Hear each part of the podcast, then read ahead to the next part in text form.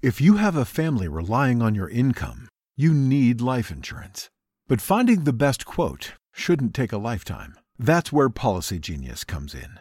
In minutes, Policy Genius could save you 50% or more simply by comparing quotes from America's top insurers. Once you apply, the Policy Genius team handles all the paperwork and red tape. To save on life insurance and get protection for you and your family, head to policygenius.com today. Nada es más importante que tu familia, así que ¿no se merecen lo mejor? Eggland's Best te brinda un mejor sabor y nutrición. En comparación con los huevos ordinarios, Eggland's Best te ofrece 10 veces más vitamina E, 25% menos de grasa saturada y 6 veces más vitamina D, junto con ese sabor delicioso y fresco de granja que a ti y a tu familia les encanta. Todos queremos lo mejor para nuestras familias, entonces, ¿por qué no los mejores huevos? Porque la manera en que tú cuidas a tu familia no tiene nada de ordinario, solo Eggland's Best. Mejor sabor, mejor nutrición, mejores huevos. ¿Qué sucederá en la gran tribulación? La tierra, los judíos y los gentiles serán juzgados. Habrá hambre y todo tipo de calamidades. Los 144 mil misioneros hablarán del reino de Dios y Satanás será juzgado y lanzado por la eternidad al horno de fuego y azufre. ¿Quiénes estarán en la tierra durante el periodo de la gran tribulación? ¿Qué hará Dios durante ese tiempo? Bienvenido a En Contacto, el Ministerio de Enseñanza Bíblica del Dr. Charles Stanley, quien hoy nos enseña que a pesar de que será un tiempo muy difícil, algunos aún podrán ser salvos. A continuación, escuche más acerca de la gran tribulación. El cuerpo de Cristo, es decir, la Iglesia, siempre ha estado familiarizado con los términos persecuciones y pruebas. De hecho, podemos afirmar que se han convertido en nuestros acompañantes de viaje. Si abrimos nuestra Biblia en el libro de los Hechos, nos daremos cuenta que desde el comienzo de la Iglesia, desde que se efectuó el primer milagro, comenzó la persecución para los que creen en Cristo. Si leemos este libro de Hechos, hallaremos relatos de persecuciones desde el principio hasta el final. Y lo mismo ocurre cuando estudiamos la historia de los primeros 300 años del cristianismo, pues el imperio romano dedicó sus recursos para tratar de exterminar a los creyentes. Todo eso es lo que nos hace ver la persecución como una parte natural de la vida del cristiano. Pero en el capítulo 24 del Evangelio de Mateo leemos sobre otra clase de persecución diferente a la que hemos enfrentado hasta hoy. Lo que hemos visto a lo largo de la historia es al hombre persiguiendo y maltratando a otros seres humanos. Pero en Mateo 24, versículos 21 y 22 se nos habla de algo diferente, porque habrá entonces gran tribulación cual no la ha habido desde el principio del mundo hasta ahora, ni la habrá. Si aquellos días no fueren acortados, nadie sería salvo, mas por causa de los escogidos, aquellos días serán acortados. Definitivamente podemos afirmar entonces que al hablar de la gran tribulación no nos referimos a un tiempo de persecución y pruebas como los que la Iglesia ha tenido que enfrentar en el pasado. Más bien se refiere a ese tiempo en el que el Señor permitirá que esas calamidades vengan sobre nuestro planeta como parte del plan que ha trazado para la humanidad. La tierra ya ha sido testigo de guerras, de persecuciones y de grandes derramamientos de sangre que los mismos hombres han ejecutado. Pero durante la gran tribulación será el juicio y la ira de Dios la que permitirán esas calamidades sobre la raza humana. ¿Quiénes estarán aquí cuando este tiempo de tribulación venga? Bueno, sabemos que cada creyente va a ser arrebatado. Entonces, ¿quiénes van a ser dejados? Los incrédulos serán dejados. Estos son aquellas personas que han rechazado al Señor Jesús y, por supuesto, que serán multitudes de millones y millones de personas, pero durante el período de la gran tribulación habrán otros que serán salvos, porque recibirán a Cristo como su Salvador durante ese tiempo. El Espíritu Santo los convencerá de pecado y aquellos que acepten a Jesús como su Salvador personal serán salvos de la misma forma que nosotros lo hemos sido. Serán salvos por medio de la sangre de Cristo, pues nunca ha habido ni nunca habrá otra manera en la que una persona pueda ser salva. Solo hay un camino que nos lleva a Dios, y ese es Jesucristo. Cuando pensamos en este tiempo de gran tribulación nos preguntamos ¿por qué? Porque en primer lugar, Dios va a juzgar a la nación de Israel. Este es su pueblo escogido. Ellos fueron su pueblo escogido y aún lo siguen siendo. No importa cuán incrédulos sean, ellos son todavía su pueblo escogido y hay un remanente que Dios dice que va a salvar porque en su reino habrá un gran remanente de la nación de Israel, pero su juicio viene sobre ellos. ¿Por qué viene? Para prepararlos para la venida del Mesías. Nosotros sabemos que el Mesías ya vino. Cuando el Señor Jesucristo vino a la tierra, lo hizo como el Mesías. Juan capítulo 1, versículo 11 dice, A lo suyo vino y los suyos no le recibieron. ¿Quiénes eran ellos? Los judíos. Y dice el versículo 12, Mas a todos los que le recibieron, a los que creen en su nombre, les dio potestad de ser hechos hijos de Dios. Así que vino en primer lugar y ante todo a la nación de Israel. Nosotros hemos recibido al Señor Jesucristo como nuestro Salvador personal. La Iglesia se estableció como el cuerpo de Cristo.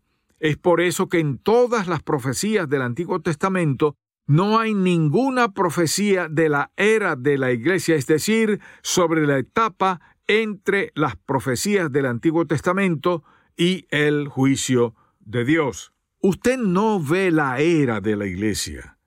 Esta es la era de la gracia, cuando Dios ha escogido salvar a los gentiles.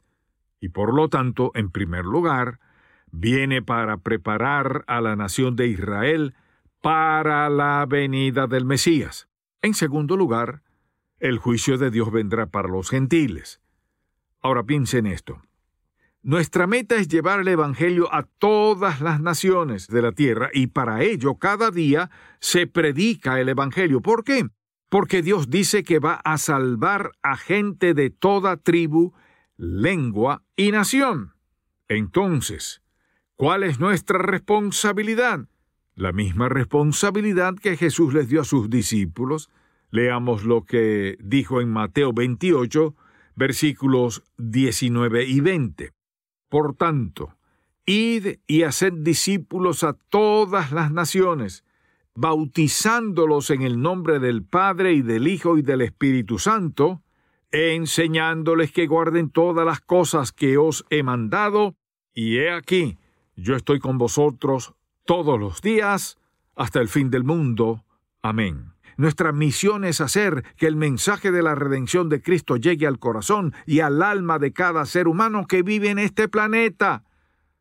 Y cualquier iglesia que no esté involucrada en el evangelismo y las misiones ha perdido todo su propósito para existir. Cueste lo que cueste.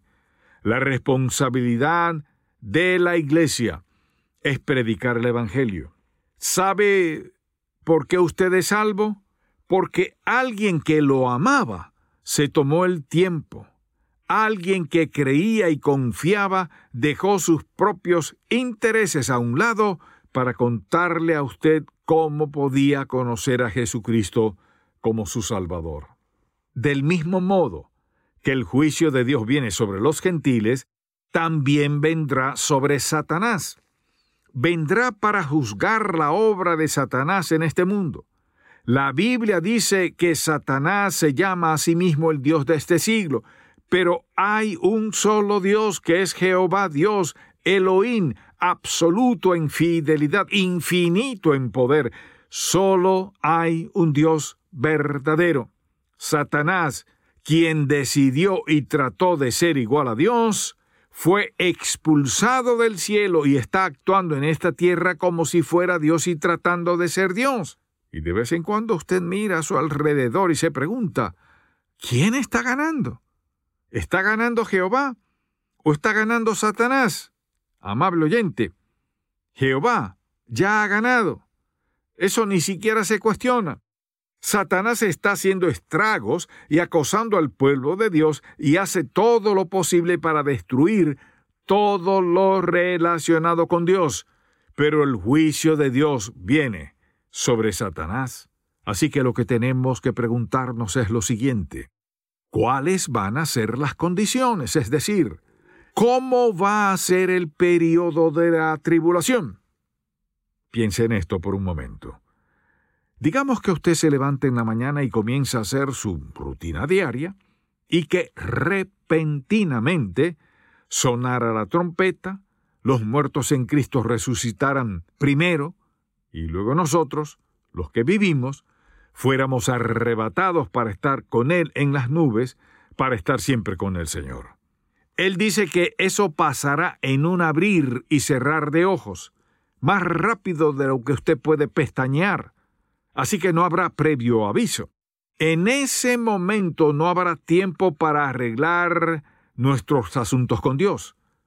Es por eso que les digo que es mejor estar preparados para su segunda venida y no pensar que en el último momento se podrá tomar una decisión por el Señor. Jesucristo regresará de manera inesperada y los creyentes serán llevados con él. Todos los canales de la televisión, la radio, la prensa y los demás medios de comunicación solo hablarán de ese suceso durante varios días. Solo aquellos que no han aceptado a Cristo como su Salvador quedarán en este mundo y estarán tan ciegos que no podrán darse cuenta de lo que ha sucedido. ¿Qué efecto causará ese evento? Habrá un gran caos y mucha confusión, crimen y violencia como consecuencia del arrebatamiento de la Iglesia. Todas las naciones tendrán que tomar medidas y en muchos aspectos podríamos decir que el mundo se detendrá hasta que venga aquel que prometerá arreglarlo todo. Serán entonces estos eventos los que prepararán el camino para el anticristo, pues éste promoverá orden y paz, y el mundo estará ansioso de recibir sus promesas. ¿Acaso no es eso lo que todos los grandes dictadores han prometido? Han prometido orden, paz y satisfacer las necesidades de todos los que los apoyen. Y el anticristo hará lo mismo.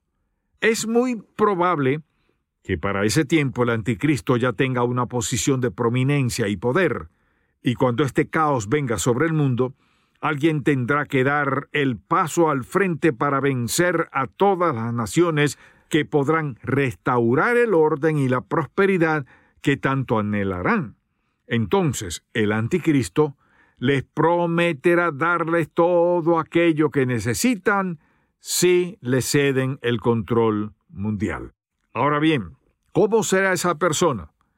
Si leemos el libro de Daniel hallaremos una descripción de ese hombre y también nos daremos cuenta que nos habla de los tiempos y de lo que sucederá durante esa época. Escuchen lo que declara Daniel 11, versículos 36 al 39. Y el rey hará su voluntad y se ensoberbecerá y se engrandecerá sobre todo Dios y contra el Dios de los dioses hablará maravillas y prosperará hasta que sea consumada la ira, porque lo determinado se cumplirá. Del Dios de sus padres no hará caso, ni del amor de las mujeres, ni respetará a Dios alguno, porque sobre todo se engrandecerá. Mas honrará en su lugar al Dios de las fortalezas, Dios que sus padres no conocieron, lo honrará con oro y plata, con piedras preciosas y con cosas de gran precio. con un Dios ajeno se hará de las fortalezas más inexpugnables y colmará de honores a los que le reconozcan y por precio repartirá la tierra. Hallamos más acerca de ese hombre de pecado en 2 Tesalonicenses capítulo 2. Leamos los versículos 3 al 5. Nadie os engañe en ninguna manera, porque no vendrá sin que antes venga la apostasía y se manifieste el hombre de pecado, el hijo de perdición, el cual se opone y se levanta contra todo lo que se llama Dios o es objeto de culto, tanto que se sienta en el templo de Dios como Dios, haciéndose pasar por Dios. ¿No os acordáis que cuando yo estaba todavía con vosotros os decía esto? Es decir, que una vez más vemos que aunque existe el espíritu o el sistema de creencia del anticristo que Juan describe en sus epístolas, también vendrá una persona a consumar todas estas ideas. Ese será el anticristo, quien tomará el poder con falsas promesas y desafiará a Dios. Hará un pacto con Israel y engañará a muchos de ellos para luego romper ese pacto. Y será precisamente ese pacto el que dará comienzo a la tribulación y a los juicios de Dios que se describen en el libro de Apocalipsis. El otro aspecto que deseo resaltar hoy es lo que sucederá durante esa época de la tribulación. Desde el capítulo 6 hasta el 19 de Apocalipsis se nos describen los eventos que tendrán lugar en ese periodo de tiempo. Y si fuéramos a resumirlos, podríamos decir que la Tierra será juzgada por Dios. Nos dice que los planetas se saldrán de su órbita. Una tercera parte de los árboles se quemarán. Una tercera parte del mar y las criaturas que viven en él morirán. Y nada quedará sin ser destruido en esa área del mar. Habrá hambre, enfermedades, terremotos, tornados y huracanes y todos esos eventos serán parte del juicio que Dios derramará sobre la tierra. Todo el planeta gemirá a una por la venida de Cristo. No será una tribulación como consecuencia de lo que el hombre hace en contra de otras personas, sino que será un tiempo en el que Dios mismo derramará su juicio sobre la humanidad, para así llamar su atención, una vez más, Toda la tierra sentirá el impacto de esos juicios.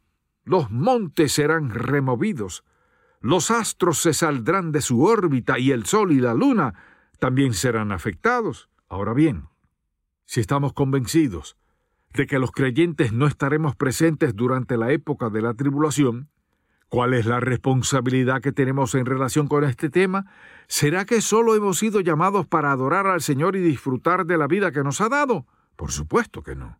Nuestra responsabilidad principal como creyentes es andar humildemente y en obediencia ante Dios. La segunda es compartir el mensaje del Evangelio de Cristo para que otros también puedan conocerle y reciban el regalo de la vida eterna que ha ofrecido.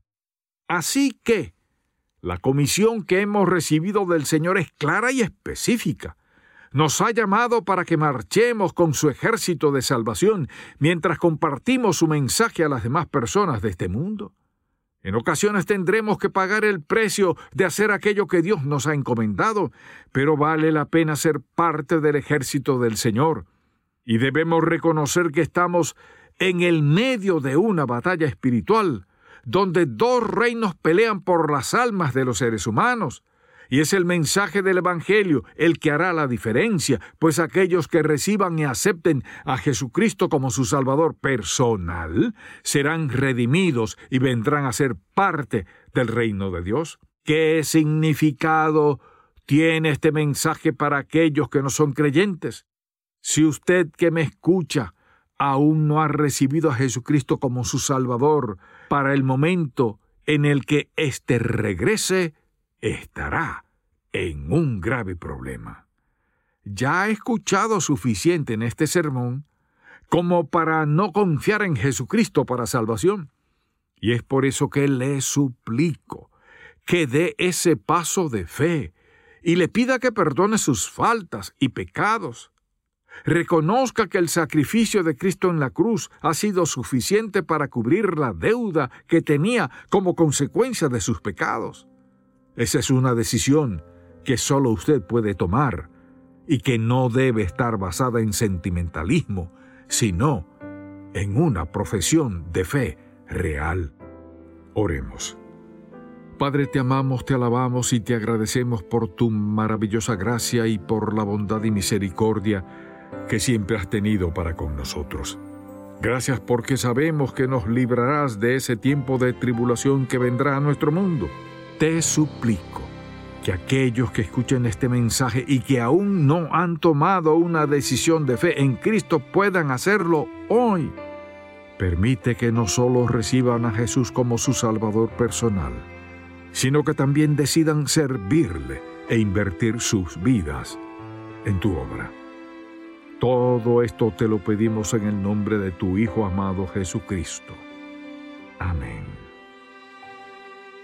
Gracias por escuchar En Contacto, el Ministerio de Enseñanza Bíblica del Dr. Charles Stanley. ¿Estaría usted tan deseoso de obedecer a Dios si Él le diera una tarea importante de la que todo el mundo hablaría, así como si le diera una tarea sencilla, sin mayor publicidad? Encuentre la respuesta en la edición para hoy de Un Momento con Charles Stanley.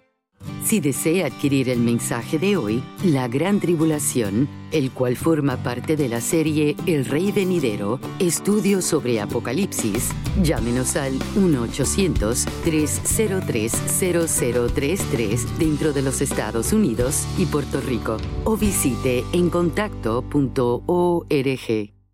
Jesucristo, al revelarse como el Mesías, proclamó que había venido al mundo para hacernos libres. Cuando aceptamos a Jesucristo como nuestro Salvador, las cadenas que nos ataban se rompen y somos verdaderamente libres. Acompáñenos en nuestro estudio de un año, Libertad en Cristo, y disfrute de la vida abundante para la cual Jesucristo vino a liberarnos. Para más información, visite en contacto.org diagonal libertad.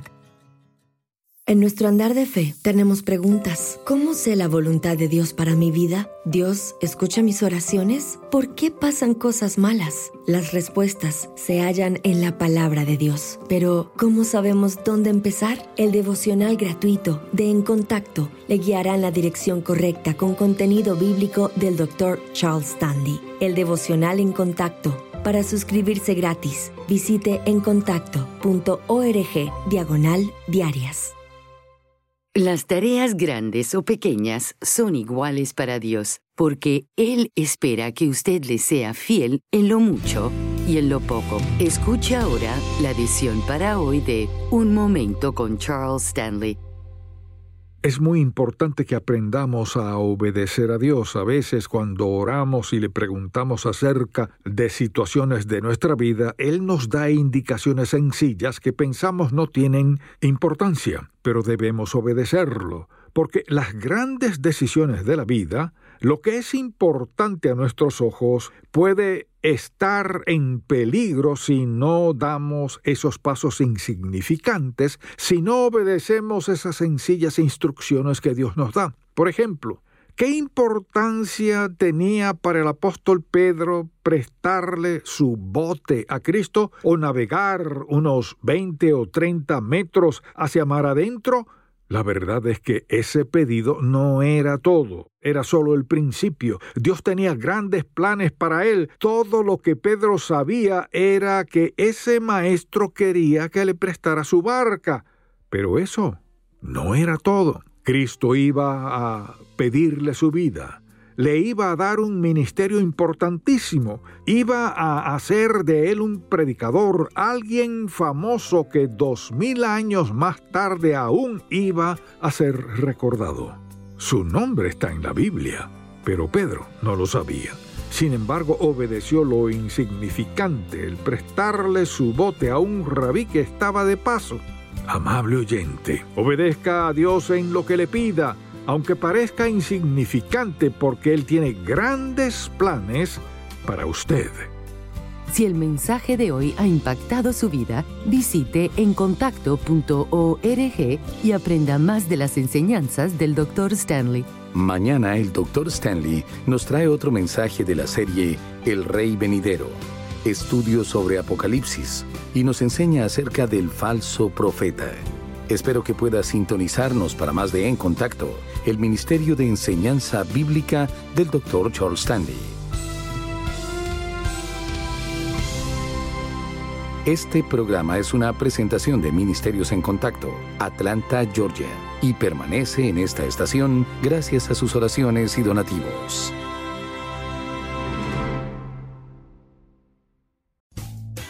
Rumkey is hiring CDL drivers age 19 and up, and drivers are paid based on experience. Rumkey CDL drivers earn $1,000 to $1,300 per week and more than $10,000 in bonuses possible in their first year. Rumkey drivers are home daily, work in a recession resistant industry, receive great benefits and performance incentives. Start a lucrative career and apply now at rumkeycareers.com. Equal opportunity employer restrictions apply. Summer happens at Speedway because everything you need for summer happens at Speedway. Like drinks, drinks happen the freshly brewed drink, the splashed over ice drink, the wake you up drink, the cool you off drink, the make your brain hurt for a minute drink. All poured however you want them, whenever you want them, all summer long. So on every hot day, you have something cold to sip. Speedway, summer happens here.